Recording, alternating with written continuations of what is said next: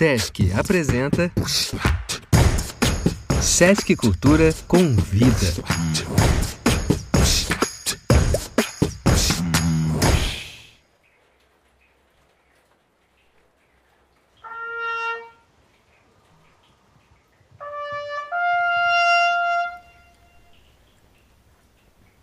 Você já se deparou com uma situação surreal? Ou ao menos ouviu alguém usar esta expressão para algo inimaginável ou fora do comum? Bem, o surrealismo é bem mais que um bigodinho estiloso, relógios derretendo em meio a um deserto, ou aquele efeito geleia que vemos em alguns filtros de imagens no Instagram. O surrealismo engloba uma das mais radicais respostas críticas feitas em formas artísticas aos modos dominantes de pensamento e comportamento. O surrealismo se aproximaria de uma outra consciência sobre as estratégias e burocracias do mundo racional, tomado pelo elogio da eficácia, do automatismo industrial, do consumismo da vida cotidiana. O pintor francês André Masson chamou o surrealismo de experiência coletiva do individualismo, e o poeta Antonin Artaud de um novo tipo de mágica. A despeito do surrealismo ter sido sempre resistente aos esforços de críticos em confiná-lo em qualquer categoria estática, sua força poética divergente esteve conectada ao dinamismo e à rejeição ao conformismo burguês, aos ideais moralistas, ao patriarcado ou qualquer outra imposição de comportamento ou domesticidade. Você já deve ter ouvido falar dos pintores Salvador Dalí, René Magritte, Marc Chagall e do poeta André Breton, nomes mundialmente conhecidos na pintura e na poesia associados ao surrealismo. Já no Brasil, Ismael Neri, amigo do pintor surrealista Marc Chagall, o pernambucano Cícero Dias e Tarsila do Amaral em sua fase antropofágica da década de 20, são os artistas mais reconhecidos a fazerem uso pioneiro das evocações do inconsciente, da dualidade e do onírico. Mas se o surrealismo foi capaz de extravasar todas as formas de opressão autoritária e conformismo através da revolta, do humor e da criatividade em direção à liberdade, onde estão os negros e negras artistas surrealistas? Por isso, ao longo deste podcast, vamos juntos ampliar as margens que cercam o conceito de surrealismo, acompanhado por referências artísticas e teóricas. Assim, conheceremos um pouco mais sobre o surrealismo e realizaremos exercícios de observação de práticas surrealistas nos trabalhos de artistas negros, com o objetivo de aprendermos juntos as respostas que a criatividade destes artistas tomaram frente aos conturbados contextos políticos e sociais no quais viveram e vivem. Uma forma de reconhecer estas preciosas contribuições para a cultura brasileira. Meu nome é Tiago Gualberto e lhe convido para me acompanhar neste exercício mágico de pensar imagens com os olhos fechados.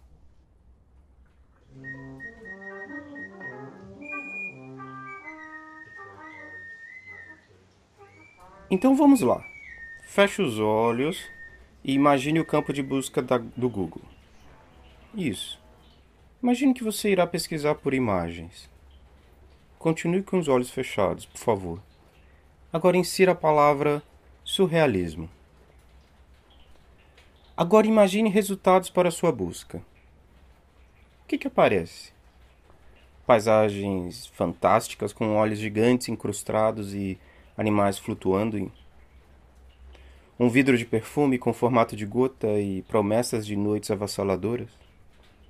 A notícia de um gato que caiu de um prédio de 25 andares e sobreviveu sem um arranhão? Ou nada além de um monte de exageros no uso do Photoshop? Se foi algo próximo a isso, bem, preciso dizer que estamos um pouco longe do que realmente se trata o surrealismo. Contudo, existe uma semelhança brutal entre o resultado desta busca e a esmagadora produção acadêmica sobre o surrealismo. Em ambas, as contribuições de artistas negros e negras estão invisibilizadas. A invisibilidade das contribuições de artistas negros e negras para o surrealismo é um dos temas centrais do livro Black, Brown and Beige, Surrealist Writing from Africa and the Diaspora. Na minha tradução livre, Preto, Marrom e Bege, Escritos Surrealistas da África e da Diáspora. Livro editado por Franklin Hanzeman e pelo professor Robin Didi Kelly. Publicado em 2009, esse livro traz uma vasta coleção de textos de diferentes origens traduzidos para o inglês. Inclusive textos de escritores brasileiros como Cruz e Souza, o mineiro Rosário Fusco, o poeta baiano Sogines Costa, Fernando Mendes de Almeida e Jorge Lima. Em Black, Brown and Beige, os autores compartilham reflexões sobre a história do surrealismo, em especial os impactos e ressonâncias entre as populações afrodescendentes e, principalmente, os atores contribuem para a inclusão destas vozes negras nas narrativas oficiais da história das artes, em especial da própria constituição do surrealismo. O livro traz exemplos de produções originárias da Martinica, Cuba, Porto Rico, além do Brasil, de outros países da América do Sul, do continente africano, dos Estados Unidos, de vários lugares do mundo. E antes que alguns pesquisadores argumentem que esta invisibilidade das produções de artistas negros existiu devido a problemas no acesso a estas produções, os autores alertam já logo na introdução. Entre aspas, a falta de acesso, não entanto, não é desculpa legítima para a exclusão. Fecha aspas. Logo, este livro é uma das principais referências deste podcast. Afinal, essa pesquisa nos auxiliará a pensar o surrealismo para além de um estilo artístico criado por homens brancos ou como mais um ismo entre tantos outros surgidos nas escolas das artes de arte europeia no século XX. Mas antes de falar sobre a contribuição de artistas visuais negros para o surrealismo no Brasil, vamos para uma questão anterior. Afinal, o que é surrealismo?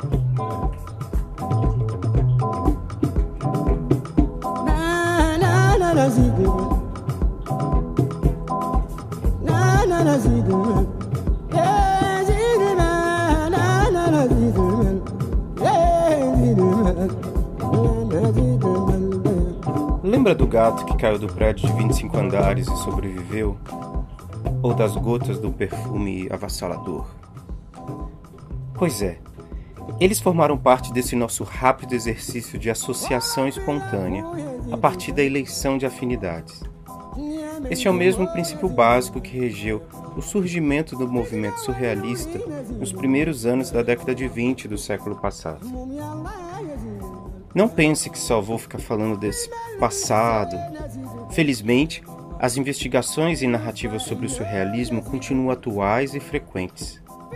Muitas são as vozes e perspectivas sobre este movimento capaz de atravessar o período marcado pelas vanguardas artísticas e ainda se fazer presente na atualidade. Essa sobrevivência e, por conseguinte, sua capacidade de adaptação ao nosso tempo é um dos motivos que me fizeram escolher este tema para o nosso podcast. O que para mim é um grande desafio e alegria também. Eu acredito que o dinamismo, a força dialética, os objetivos almejados e obstáculos enfrentados pelos artistas surrealistas constituem verdadeiros ensinamentos a respeito não apenas do fazer artístico, mas, sobretudo, dos perigos pela escolha ao conformismo, da repressão e do autoritarismo.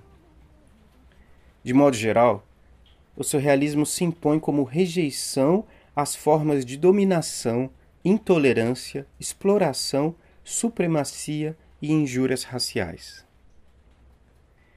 Diferente do pós-impressionismo, futurismo, cubismo, fovismo, as chamadas avant-gardes, marcadas pela presença majoritária de homens brancos e europeus, isto é, vanguardas abertamente eurocêntricas, o surrealismo se manifesta como uma comunidade aberta ao escondido, ordinário, ao ignorado ao suprimido, ao negligenciado, ao escondido, ao oculto, ao invisível e ao rejeitado. Por isso, o surrealismo abertamente desprezou a supremacia branca, o patriotismo, a religião, o colonialismo, o puritanismo, a hipocrisia moral, a obediência às leis, os tabus sexuais e, para finalizar, contudo sem exaurir a lista, o surrealismo desprezou o bom gosto convencional. O intelectual e artista burguês, promovido pela imprensa comercial. Ao se conformar com uma comunidade de visões éticas, como disse a pintora tcheca Toyn, que na verdade vivia como homem trans em Paris na década de 50 e é uma das pintoras mais celebradas na República Tcheca. O surrealismo deve ser entendido como um espaço de ação solidária, de emancipação, aberto à diversidade e de expansão da consciência, e não reduzido àquilo que seria apenas absurdo, ao nonsense ou à falta de realidade. Infelizmente, condicionar o surrealismo em ismo é uma visão rasa e superficial do surrealismo. Ainda que seja mais comum, a ponto da expressão surreal ganhar estes contornos na atualidade. Para muitos estudiosos de várias partes do mundo, o surrealismo foi um dos movimentos artísticos e literários mais importantes do século XX. Não apenas por reconfigurar aspectos centrais das artes, seja na literatura, nas artes visuais, na dança e na música, como também em aspectos dos nossos comportamentos sociais reconhecíveis, em nosso cotidiano até o dia de hoje.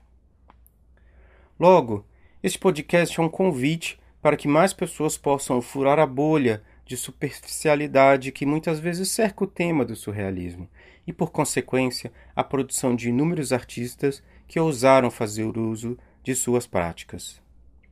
Por isso, é merecido recuperar um breve histórico do surrealismo.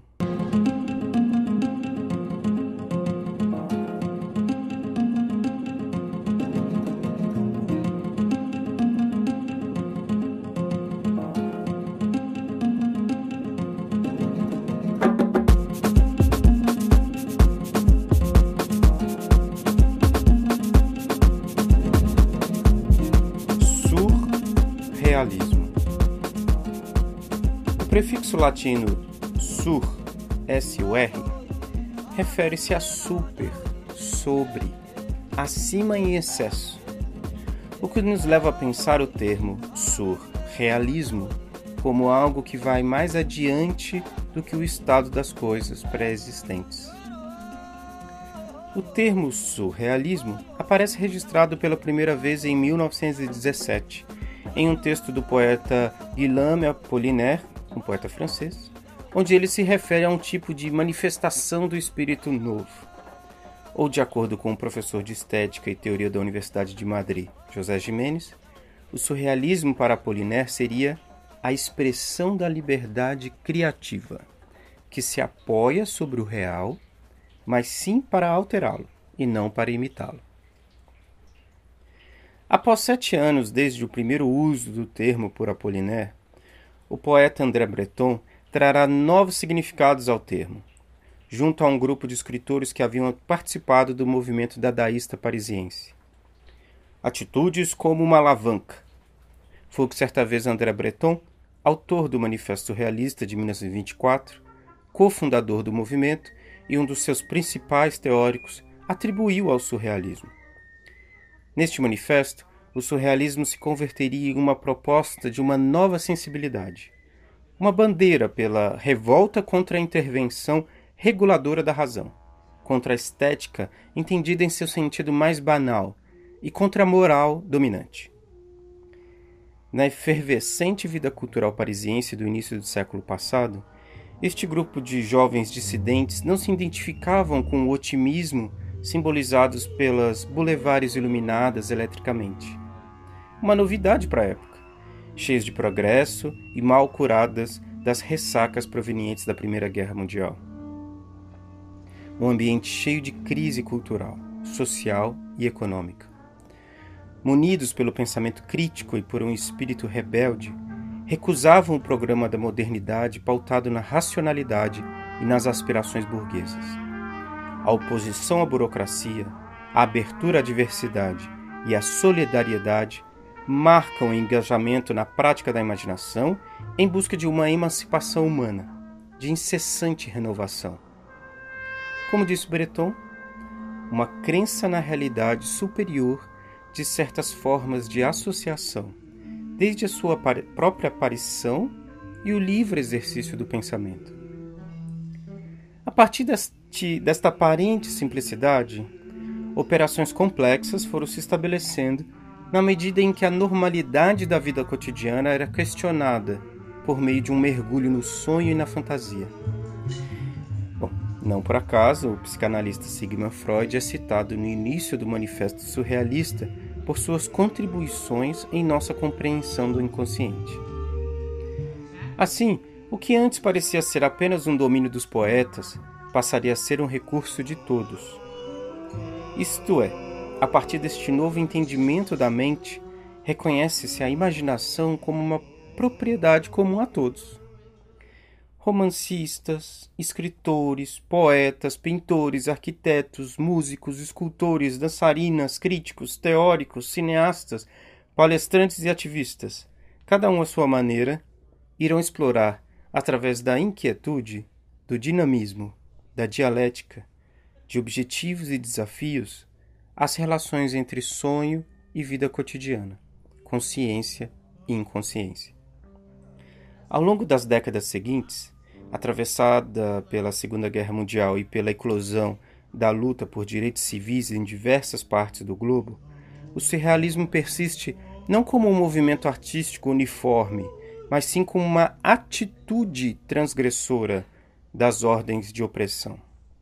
Se não como filosofia, como uma postura de emancipação, diluída por diferentes atores sociais. Certamente o surrealismo compôs parte das principais mudanças revolucionárias dos nossos modos de vida.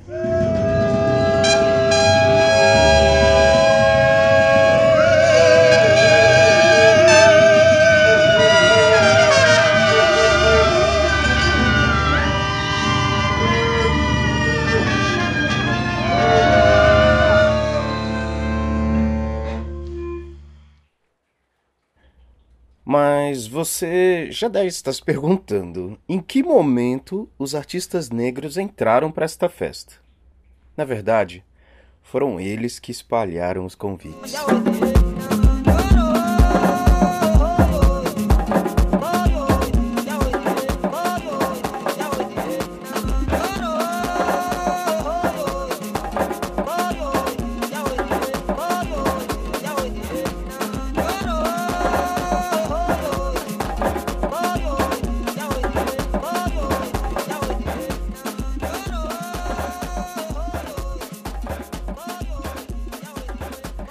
No capítulo Forward to Africa, Robin Kelly e Frank Roseman argumentam sobre as contribuições de artistas de origem africana para o surrealismo. Muito antes deste movimento se estabelecer em 1924 através do Manifesto de André Breton. Entre as influências africanas na fundação do surrealismo está a aparição em 1919 do histórico evento musical African American Jazz in French. Este evento foi reconhecido como uma referência pelo grupo de André Breton em seu almanaque surrealista publicado em 1950. A introdução da cultura do jazz em Paris por soldados negros americanos levou a uma incrível guinada, não apenas no mundo da música, o que por si só inclui nomes como Louis Armstrong, Cole Porter, Josephina Baker, mas também uma reviravolta política em prol da luta antirracista contra a injustiça social, abrindo portas para a emancipação da imaginação frente ao autoritarismo e hipocrisia da sociedade branca. Este regimento de soldados negros americanos tocavam sua música, o jazz, em um momento onde seus direitos como cidadãos eram recusados em seu país de origem devido às leis de segregação racial. Conhecidos por Harlem Hellfighters, a banda tinha como líder James Hayes Europe, um pioneiro do jazz e importante músico da cena nova-iorquina do período. Suas composições realizadas em Paris utilizavam-se de sons baseados no barulho que ouvia nos campos de batalha, como bombas, o chiado das balas, apitos e avisos para a colocação de máscaras de proteção contra bombas de gás. Sua música também é um legado documental sobre os terrores da Primeira Guerra Mundial.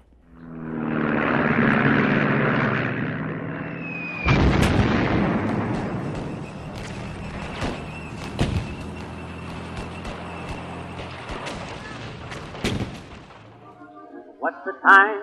Nine, all in line. All right, boys, now take it slow. Are you ready? Eddie, very good, Eddie. Over the top, let's go. Quiet, quiet, else to start a riot. Keep your proper distance, follow along. Cover, mother, and when you see me hover, obey my orders and you won't go wrong. There's a minute bus a coming, look out! Hear that roar? There's one more, stand fast, for there's a very light. Don't gasp for to find you alright. Don't start the bumming with those hand grenades. There's a machine gun, the holy stage. Alert, gas, put on your mask. Adjust it correctly and hurry up fast. Drop, there's a rocket for the black barrage. Down, hug the ground, push can, don't stand. Follow me, Outra contribuição negra nas formulações do pensamento surrealista são os trabalhos literários de- do escritor Alexandre Dumas, um dos mais conhecidos escritores franceses. De ascendência africana, autor de romances como Os Três Mosqueteiros e O Conde de Monte Cristo. Entre os inúmeros exemplos trazidos pelos autores americanos em Black, Brown and Beige, destaca-se aquele que seria considerado o primeiro herói negro surrealista, Toussaint Louverture, o líder da Revolução Haitiana. Em sua primeira entrevista realizada em Nova York como refugia- refugiado do nazismo em 1941, André Breton comenta sobre um sonho em que ele seria zapata e rendia as devidas honras a Toussaint Louverture. Toussaint Louverture, Louverture, que significa em francês abertura, foi o líder negro da Revolução, também conhecida como Revolta de São Domingos, a qual levou o Haiti à independência da França em 1804. A partir da revolta de sua população negra, o Haiti se tornou o primeiro país da América Latina a se tornar independente, a abolir a escravidão e a primeira república governada por pessoas de ascendência africana. Eles venceram o exército de Napoleão Bonaparte. Imagina o impacto de Toussaint Louverture provocou na intelectualidade francesa, ainda mais regada aos valores da Revolução Francesa, da igualdade, fraternidade e liberdade. Bom, mas voltemos ao surrealismo. Porque a formação do surrealismo se organizou inicialmente na França, as relações com outros países se deram a princípio por meio de falantes da língua francesa. Mas isso não limitou as contribuições do surrealismo a estes grupos. Revelar as contribuições de surrealistas americanos e falantes de outras línguas como partes integrantes das raízes do surrealismo também constituem os compromissos de Robin Kelly em Frank Roseman. Além do jazz, da literatura compromissada com os valores da liberdade e justiça social, herdeiras da luta abolicionista, outro enorme impacto no surgimento do surrealismo se deu com a forte presença da arte africana nos circuitos intelectuais franceses. E a este respeito, os autores de Black, Brown and Beige defendem que os surrealistas não se aproximaram das esculturas africanas apenas como objetos decorativos, disponíveis para serem expostos em museus ou centros de detenção, como era costume na época, mas sim como manifestação de poesia visível, objetos imbuídos de energia espiritual e, portanto, de elementos vitais da vida cotidiana. Breton e seus amigos teriam rejeitado as categorias que atribuem a estes objetos o caráter de artefatos, e, ao contrário, saudaram esta arte como uma força ativa e criativa no desenvolvimento de uma sensibilidade revolucionária. Breton também estendeu este mo- modo de reconhecimento às então chamadas de artes primitivas, isto é, arte africana, da Oceania e das Américas, como um novo reino de beleza livre das inibições estéticas do Ocidente. O que pesquisadoras e pesquisadores dedicados a esses estudos sobre o surrealismo declaram com frequência é que os surrealistas eram enfaticamente anticolonialistas. Embora isso não os tenha protegido de contradições, rupturas internas entre o grupo e a descontinuidade de valores centrais cultivados pelo grupo de André Breton. O artigo A Arte do Outro no Surrealismo e Hoje, de autoria da professora da Universidade do Rio de Janeiro, Esla Gros, foi publicado em 2008 e traz relevantes considerações a respeito destes desvios e desdobramentos nem sempre em conexão com a estima e valorização que os surrealistas tiveram da arte produzida por outros povos não ocidentais. Até agora, percorremos juntos um duplo caminho. De um lado, tivemos o acesso aos principais elementos que compuseram as premissas surrealistas, sintetizadas por André Breton em seu Manifesto Surrealista, como a, a síntese entre o amor, a revolução, a loucura e o sonho. O surrealismo seria, segundo suas palavras, o automatismo psíquico puro pelo qual se propõe exprimir, seja verbalmente, seja por escrito, seja de qualquer outra maneira, o funcionamento real do pensamento ditado do pensamento, na ausência de todo controle exercido pela razão, fora de toda preocupação estética ou moral. Logo, o surrealismo não pode ser limitado a apenas uma estética do onírico, do sonho. Se o uso livre da imaginação é um destaque, ele se dá como um emblema da revolta surrealista para alcançar o sonho humano de uma sociedade fundada na justiça e na liberdade. Até agora, ouvimos exemplos extremamente significativos das contribuições intelectuais e artísticas, filosóficas e políticas de origem africana para as bases do movimento surrealista francês e para sua continuidade ainda hoje, graças à consulta às pesquisas de Robin Kelly e Frank Roseman. Vimos também alguns exemplos das contribuições vindas de artistas e intelectuais negros e negras de diferentes países e períodos que mantiveram suas atividades após a eclosão do movimento surrealista de André Breton. É a partir deste horizonte de compreensão que realizaremos um grande salto. Finalmente, vamos olhar para o surrealismo no Brasil.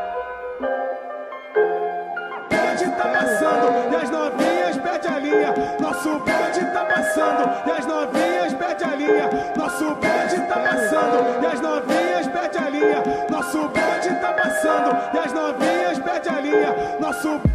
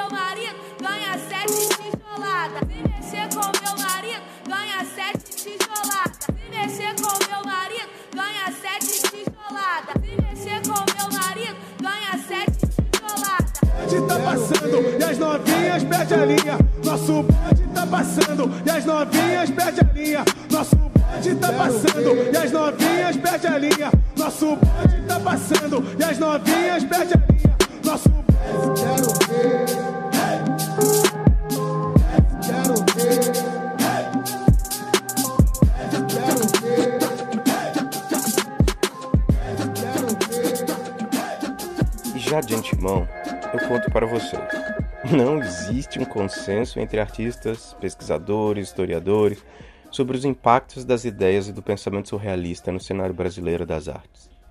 Seja durante a década de 1920 aqui no Brasil, ou período marcado pela presença do modernismo brasileiro, ou mesmo nas décadas que seguem. E neste pequeno bloco eu gostaria de compartilhar um breve apanhado de considerações realizadas por nomes que se dedicaram a pensar o surrealismo no Brasil. Robert Ponget, professor de literatura da Universidade do Rio de Grande do Sul, é autor e organizador de várias publicações sobre o surrealismo.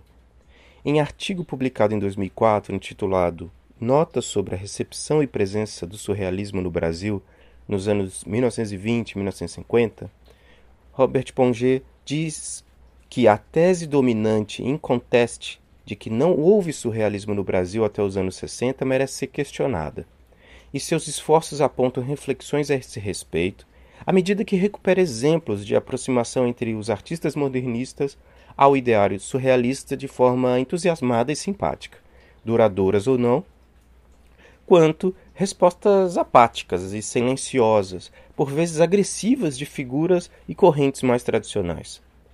Entre os artistas que realizaram esses flertes com o surrealismo em diferentes intensidades, destacam-se, segundo o professor, por exemplo, a pintora Tarsila do Amaral, o pintor Ismael Neri, o autor do Manifesto Antropofágico Oswald de Andrade, a escritora Maria Martins e o arquiteto Flávio de Carvalho. Haveria também um terceiro posicionamento em relação ao surrealismo, sendo este oscilante entre a curiosidade interessada e as reservas. E neste caso, Roberto Ponget exemplifica esta posição com Carlos Drummond de Andrade e Mário de Andrade como exemplos. Outra questão apresentada pelo autor do artigo é a ausência de registros que apresentem uma atividade coletiva surrealista no Brasil, o que permite construir a instigante provocação se um dia a atividade coletiva do surrealismo no Brasil realmente existiu.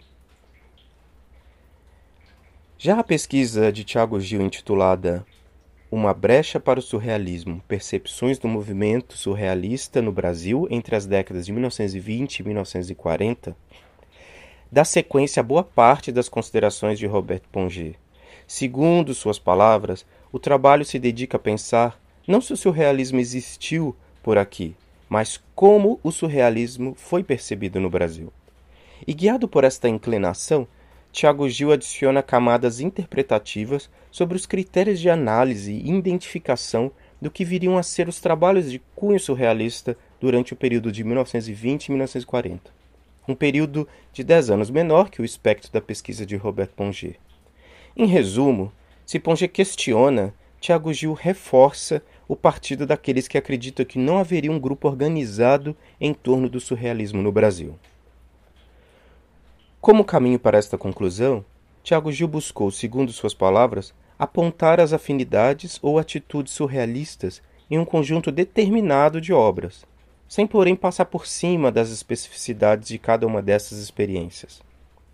Para isso, se limitou à análise da produção de cinco artistas, sendo eles a Tarsila do Amaral, Cícero Dias, Ismael Neri, Jorge de Lima e Flávio de Carvalho.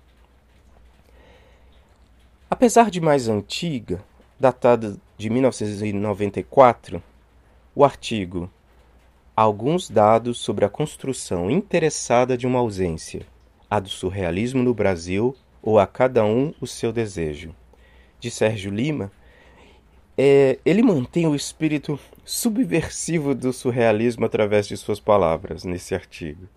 Suas ideias são referência inescapável para quem tem interesse pelo tema do surrealismo no Brasil. Entre inúmeras pérolas, Lima já nos alerta com o fato de que nunca existiu um grupo oficial surrealista, seja em Paris ou no resto do mundo, e sim indivíduos na qualidade de mediadores de uma voz oculta, expressão largamente utilizada durante o movimento.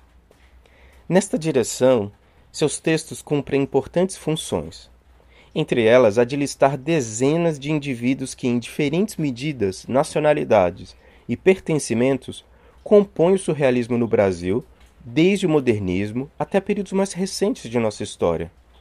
Outra tarefa importante de sua pesquisa é o de denunciar o silêncio que recai sobre o surrealismo no Brasil. Segundo as palavras de Sérgio Lima, entre aspas, sublinhar tal construção interessada de uma lacuna irrestrita, ou seja, daqueles que afirmam a ausência do surrealismo no Brasil ou a sua não pertinência, do modernismo até hoje, implica o soterramento ou encobrimento de uma aventura do espírito questionante, do espírito humano e do seu direito de recusa frente ao pouco da realidade. Dada, implica a desqualificação e sua ação transformadora e fascinadora. Implica em não se falar, implica no que a sua presença revela e propõe. caminhos outros do que das reformas e dos acomodamentos. Fecha aspas. Logo, a prática deste silenciamento do surrealismo pelos diversos setores da sociedade, incluindo a academia e o próprio Estado, que temia, entre tantas coisas, a proximidade do surrealismo com os movimentos políticos que buscavam as liberdades individuais e coletivas. Ainda segundo Sérgio Lima, houve como o que um silêncio generalizado sobre a importância para o surrealismo da questão do feminino, das expressões das raízes populares, da fotografia, do cinema, dos mitos indígenas e suas artes. Justamente por não serem cultura ocidental latina, das expressões ditas dos alienados, etc. Aspectos imbricados de certa forma na cultura popular, então sequestrada literalmente pelo então realismo socialista e então pelos regionalismos emergentes, que, décadas depois, serão responsáveis pelo exotismo e isolamento nacionalista das produções latino-americanas. Que lindo, né? Foram reflexões como esta que me incentivaram a pensar este podcast, Invisibilidades Surrealistas. Gol pra gente. Em especial porque ainda persiste, no ambiente acadêmico também, uma enorme carência de reflexões que articulem o surrealismo a outros setores da sociedade pouco celebrados pela historiografia oficial. Em especial, que localizem as contribuições de artistas afrodescendentes, indígenas ou aqueles renegados à categoria de primitivos, como agentes ativos no processo de construção dessa atitude revolucionária.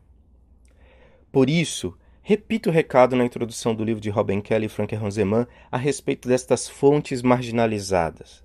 Falta de acesso, no entanto, não é desculpa legítima para a exclusão. Uma das pioneiras e raras exceções a esta exclusão da participação negra e indígena nas artes é, sem sombra de dúvida, a publicação Arte Afro-Brasileira Altos e Baixos de um Conceito, publicado gratuitamente na internet em 2016 pelo filósofo e pesquisador Renato Araújo. Em uma das passagens, Renato esclarece: se a arte for mesmo uma manifestação humana e não garranchos de uma elite branca ou garranchos de uma ralé negra, sequer de uma massa mediana meio branca, meio negra ou mestiça, então não poderá haver arte no país, sem que seja uma arte cujos sentidos mais profundos estejam numa correspondente sintonia com a realidade do país e que, de algum modo, estejam ligados ao seu tempo e ao seu lugar histórico, em sentido amplo, como que um status verdadeiro de cidadania brasileira. Logo, para dar sequência a esta provocação de Renato Araújo, eu leio um trecho do poema em prosa intitulado Emparedado, do livro Evocações, de 1896, do poeta Cruz e Souza. Tu és dos cã, maldito, réprobo, anatematizado. Falas em abstrações, em formas, em espiritualidades, em requintes, em sonhos, como se tu fosses das raças de ouro e da aurora, se viesse dos arianos, depurado por todas as civilizações, célula por célula, tecido por tecido, cristalizado o teu ser num verdadeiro cadinho de ideias, de sentimentos, direito perfeito, das perfeições oficiais, dos meios convencionalmente ilustres, como se viesses do Oriente, rei, em galeras, dentre opulências, ou tivesse a aventura magna de ficar perdido em Tebas, desoladamente cismando através de ruínas, ou a iriada, peregrina e fidalga fantasia dos medievos ou a lenda colorida e bizarra, por haveres adormecido e sonhado sob o ritmo claro dos astros, junto às priscas margens venerandas do Mar Vermelho. Artista? Pode lá isso ser se tu és da África, tórrida e bárbara, devorada insaciavelmente pelo deserto, tumultuada de matas bravias, arrastada sangrando do lodo das civilizações despóticas, torveliantes das impiedades supremas, das blasfêmias absolutas, gemendo, rugindo, bramando no caos feroz, hórrido das profundas selvas brutas.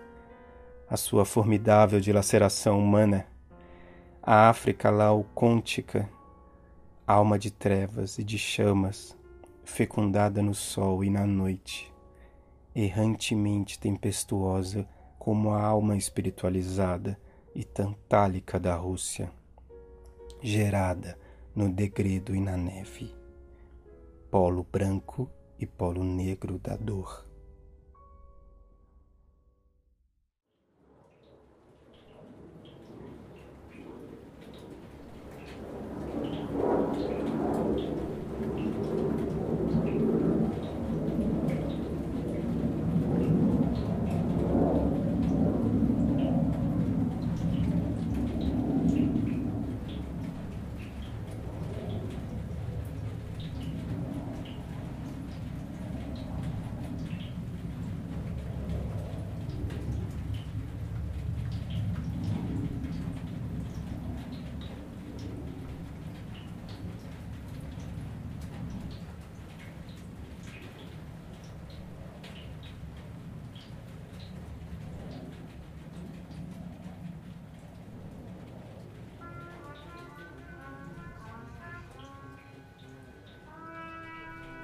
O preto sempre foi a principal cor do surrealismo.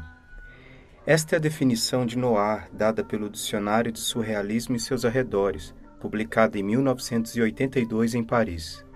E como continuaremos a perceber, o misterioso, o subterrâneo e o encoberto também fazem parte da experiência surrealista de diversos artistas negros e negras no Brasil. A seguir, apresenta de forma sucinta a experiência de três artistas negros, dois deles com atuação concomitante com o surgimento da experiência surrealista em Paris. O primeiro, Gabriel Joaquim dos Santos, autor da Casa da Flor. A segunda, a cantora e pesquisadora Elsa Houston.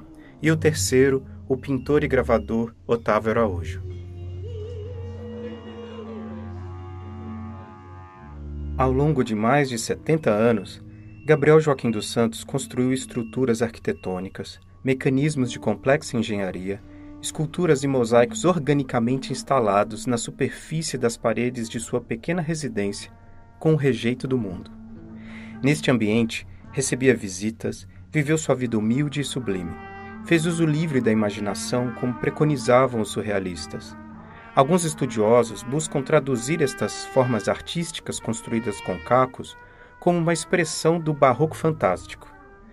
Pedras, pedaços de louças, pratos quebrados, garrafas de vidro, telhas de barro, espelhos, cacos de azulejos trazidos por crianças que obtinham em troca doces e algumas moedas, peças de cerâmica e lâmpadas queimadas.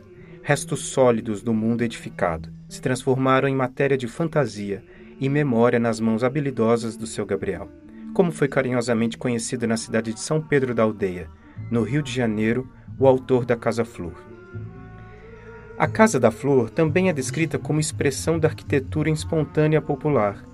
Ela foi iniciada em 1912, quando Gabriel tinha apenas 21 anos. O artista nasceu em 1892. Foi filho de um homem ex-escravizado e uma mulher indígena, em que infelizmente eu não encontrei os seus nomes. Se mantinha através do trabalho nas salinas e no roçado. Segundo relatos de seu sobrinho, seu Gabriel alfabetizou-se tardiamente, embora tenha aprendido a ler e a escrever em apenas dois meses. Orgulhava-se de dominar toda a Bíblia.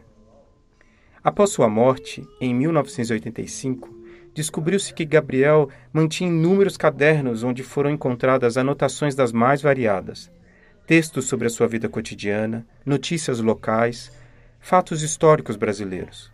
O que me fez lembrar a escritora Carolina Maria de Jesus. Logo, considero como principal definição da Casa da Flor aquela feita pelas próprias palavras do seu Gabriel. Entre aspas, esta casa não é uma casa. Isto é uma história. É uma história porque foi feita de pensamento e sonho. Uma casa feita de caco e transformada em flor. Além da lembrança, seu Gabriel deixa saudades naqueles que o conheceram Entre as palavras para descrevê-lo estão sempre presentes a harmonia, o respeito, a gentileza, a lucidez sobre a importância da construção desta casa, não apenas para si mesmo, mas também para a história do Brasil. Um retrato sensível das condições de vida das populações negras após a abolição da escravatura. Sua vizinha, Marlúcia dos Santos, diz que cresceu vendo Gabriel construir esse sonho, que foi por fim tombado em 2016 como Patrimônio Cultural Fluminense pelo Instituto Estadual do Patrimônio Cultural do Rio de Janeiro. Além deste reconhecimento, destacam-se os registros em documentários, entre eles O Fio da Memória, de 1991, de Eduardo Conti.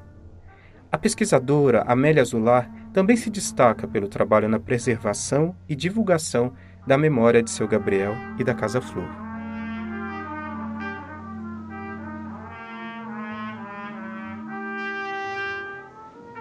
O popular brasileiro também será um elemento fundamental para a próxima artista que eu tenho o prazer de compartilhar com você, a ilustre Elsie Houston.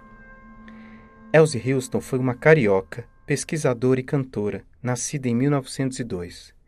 Seu pioneirismo na pesquisa e divulgação das canções populares brasileiras a situam ao lado de grandes nomes da história da cultura, como Mário de Andrade e Heitor Villa-Lobos, com quem Elze realizou inúmeras parcerias musicais.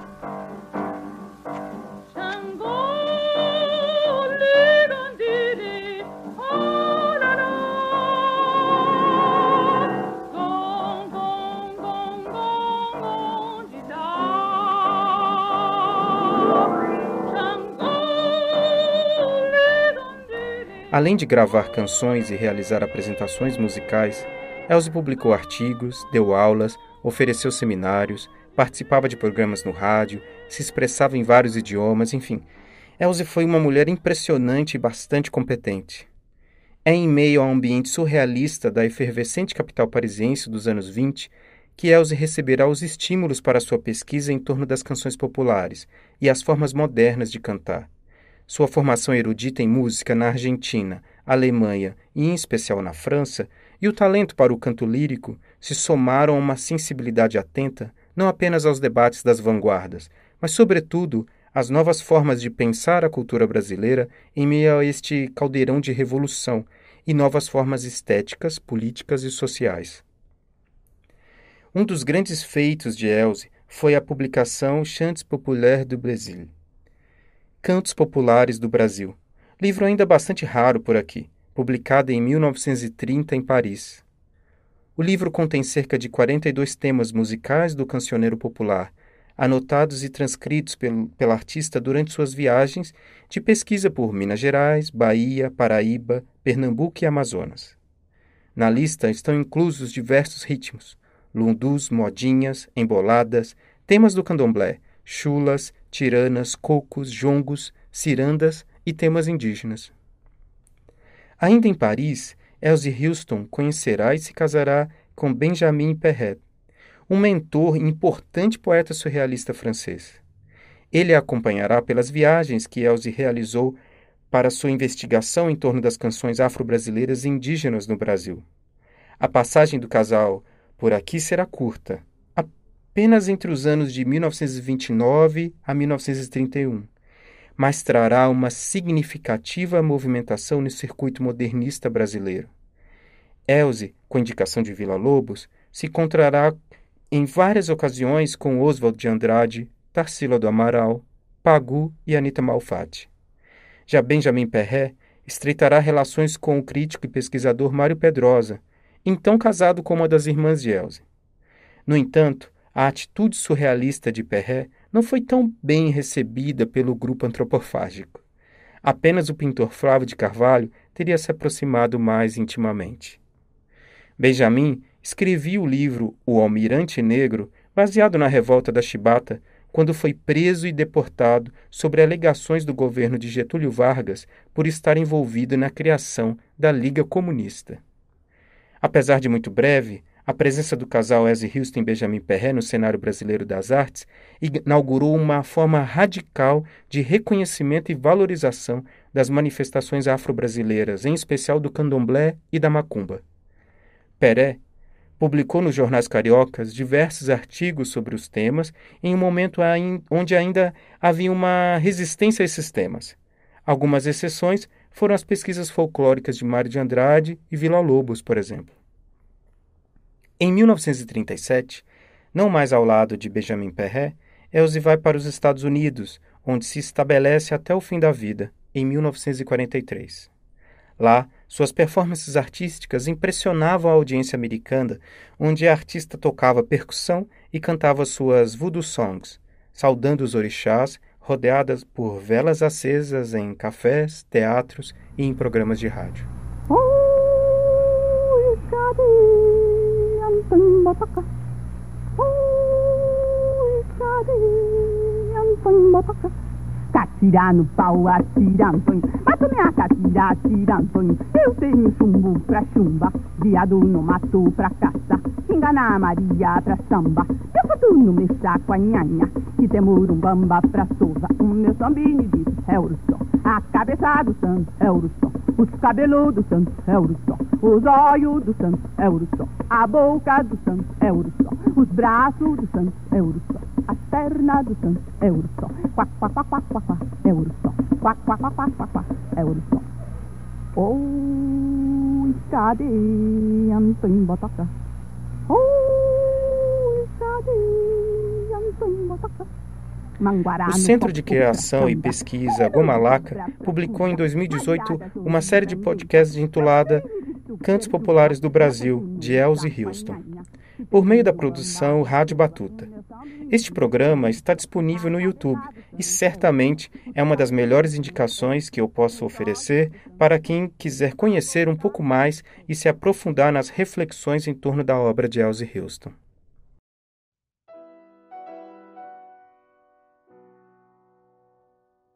Arte, para mim, é a capacidade de fitar o mundo, os seres humanos e a mim mesmo com os olhos de criança, sem pré-julgamento a alma escancarada. É viver assim desarmado, a perturbadora e fantástica aventura da existência, para daí arrancar um milagre. Esse milagre redime, melhora, aperfeiçoa a humanidade, elevando-a à condição singular, absurda, quem sabe, de entidade perene, manifestação do Ser Supremo, presença de Deus, não importa. A vida responderá no momento oportuno Fora do âmbito da ciência e da arte, será muito difícil, se não impossível, conseguir o resgate, a salvação da espécie humana. Sem a arte e a ciência, o ser não passa de organismo inerte, um nada perdido num canto gelado do infinito.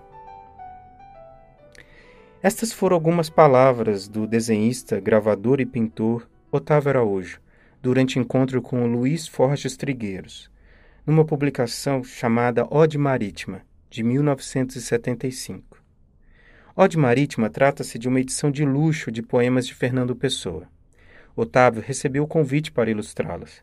Eu soube desta coleção de 15 ilustrações ouvindo a longa e deliciosa conversa que Otávio realiza com o seu grande amigo, o gravador Marcelo Grasma, registrada pela Biblioteca Mário de Andrade em 2007. Este diálogo entre os dois artistas, já bastante idosos, é comovente e divertido. Otávio rememora o início da aventura de ser artista no começo da década de 40 em São Paulo. Seu trabalho como assistente do pintor Cândido Portinari e a ruptura dramática desta relação de trabalho, que, por fim, abriria espaço para Otávio produzir seus trabalhos autorais e assim ganhar um prêmio de viagem à China. É divertida a recordação sobre o período que chegou a interpretar a personagem de um preto velho no filme O Saci, em 1951, de Rodolfo Nani.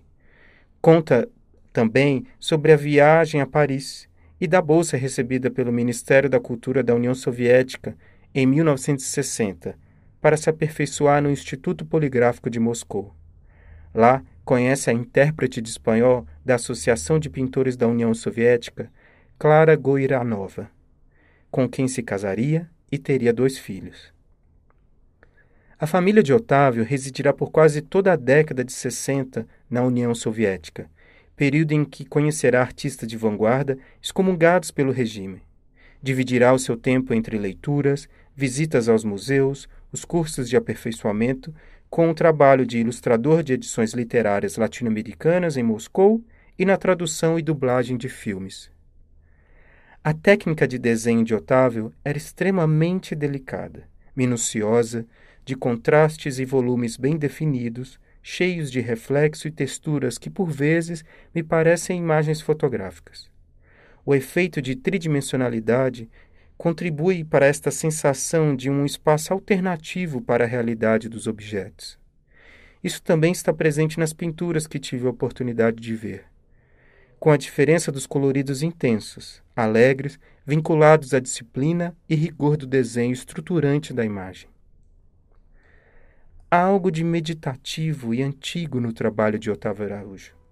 Aliás, a antiguidade é uma presença constante, através de um conjunto fiel de citações que parecem eclodir na superfície da tela como um registro de pensamentos sutis, memórias, ora obsessivas, sensuais, ora de profunda contemplação. Verdadeiros fluxos mentais capazes de atravessar o tempo e o espaço por meio do desejo pela imagem. Otávio Araújo nos apresenta pela via da poesia o vínculo precioso entre imagem e desejo.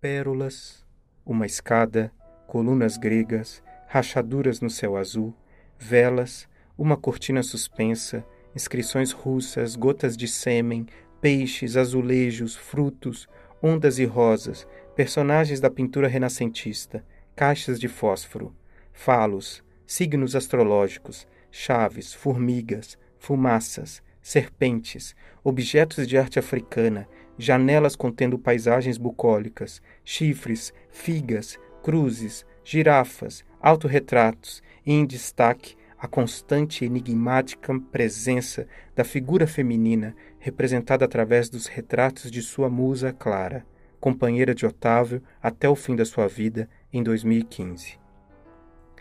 A mescla desses elementos e sua técnica tradicional, nada madura ou apressada, lhe conferiu por inúmeras vezes uma associação com os pintores europeus Bruegel, Bosch e Salvador Dalí, e para alguns, indício suficiente para a atribuição do título de pintor surrealista, alcunha que Otávio recusou em diversas entrevistas. Certa vez, Otávio Araújo disse: Não sei por que deram o um nome a essas coisas. Surrealismo, realismo fantástico. Quando você faz a coisa, você se coloca inteiro nela, mas na hora de teorizar, ninguém escolhe um caminho. Ninguém diz: Vou ser um surrealista. A gente sofre influência de tudo o que a gente vive e estuda. A obrigação do artista é fazer e não discutir. Não defendo o que eu faço. Disseram que meu trabalho é pastiche, que eu estou repetindo surrealistas. Não quero saber. Eu não entendo essa mania de se colocar rótulos nas obras. Isso não aumenta a compreensão do objeto e nem explica o autor. O fenômeno artístico é bem mais complexo. Fecha aspas. Ainda há muito que se refletir sobre a trajetória e pesquisa de Otávio Araújo, seus obstáculos, erros, acertos e conquistas. Sua longa trajetória traduz, em larga medida, os desafios pela escolha da arte como sentido da vida, como profissão, como maneira de estar no mundo, em especial em um país marcado pelo racismo e pela ansiedade gananciosa, cheia de amnésia. Textos de Jacob Klintowitz, Valmir Ayala, Pietro Maria Bardi, Carlos Lacerda, José Teixeira Leite, entre outros, nos ajudam a ter acesso a algumas pistas sobre os motivos que fizeram Otávio Araújo a recusar definições pré-estabelecidas. Um assunto que carece ser estudado com carinho e que infelizmente não tenho condições de responder neste momento. O que posso pensar neste momento é que Otávio Araújo foi um destes artistas negros que ousaram seguir seus próprios princípios e incertezas, para além das regras do gosto de fácil identificação ou das estações institucionais. Sua produção possui o sabor das linhagens de pensamento, de préstimo às conquistas do passado, de respeito à aventura de viver do outro, independente de suas origens. Existe muito o que pesquisar e compreender sobre o significado que o surrealismo adquiriu ao longo do tempo no Brasil, em especial frente às retomadas do obscurantismo, da repressão e do autoritarismo, como temos sentido recentemente. E nesse sentido, eu gostaria de aprender lições com a experiência de Otávio e não cair na tentação de simplesmente aplicar rótulos, e sim compreender estas atitudes libertárias de uso livre da imaginação, da fantasia, do pensamento, como das heranças positivas da aventura criativa do surrealismo. Fica, portanto, a vontade de compartilhar mais reflexões sobre os possíveis pontos de contato entre o surrealismo e uma série de outros artistas negros e negras atuantes nestas últimas décadas. Sem dúvida, um campo de pesquisa extremamente promissor e cheio de novidades a serem ditas. Gostaria que esse podcast também servisse de estímulo a estas possíveis investigações.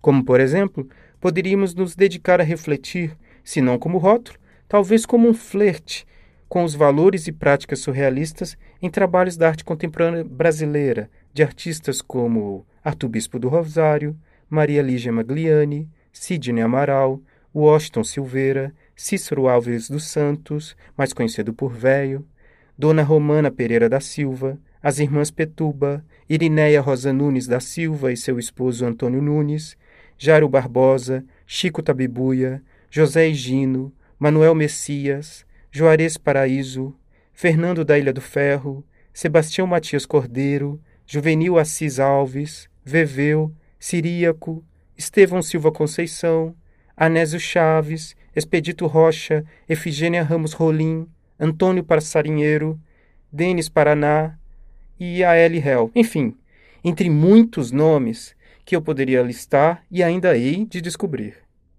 Nosso podcast está chegando ao fim. Que jornada, hein? Espero que você tenha gostado deste mágico exercício de pensar imagens de olhos fechados. E antes de me despedir completamente, gostaria de agradecer as incríveis contribuições musicais para este podcast. A primeira delas vem da incrível DJ residente em Nairobi, Coco M. Apesar de pouco mais de três anos realizando performances musicais, a fotojornalista já emplacou importantes festivais de música no continente africano e na Europa. Suas especialidades são Afro House, Kuduro, Lingala, Hip Hop e Electronic Dance Music. Grande parte dos remixes e texturas musicais são de sua autoria. Vale muito a consulta ao trabalho de Coco M nas redes sociais. Outra contribuição, desta vez um pouco mais antiga, são canções de James His On Plateau in No Man's Land, canção de 1919, e o registro musical da comunidade de mulheres Baca, no Camarões, intitulado IL. E por fim, as canções de Elsie Houston, as saudações para Exu e as bela, a bela saudação para Xangô. Agradeço também ao Sistema SESC pela oportunidade de produzir o meu primeiro podcast através deste edital de emergência em tempos de pandemia. Um salve a toda a equipe do SESC. Muito obrigado. E por fim, agradeço especialmente a você pela escuta até aqui. Por isso, um muito obrigado e até o próximo.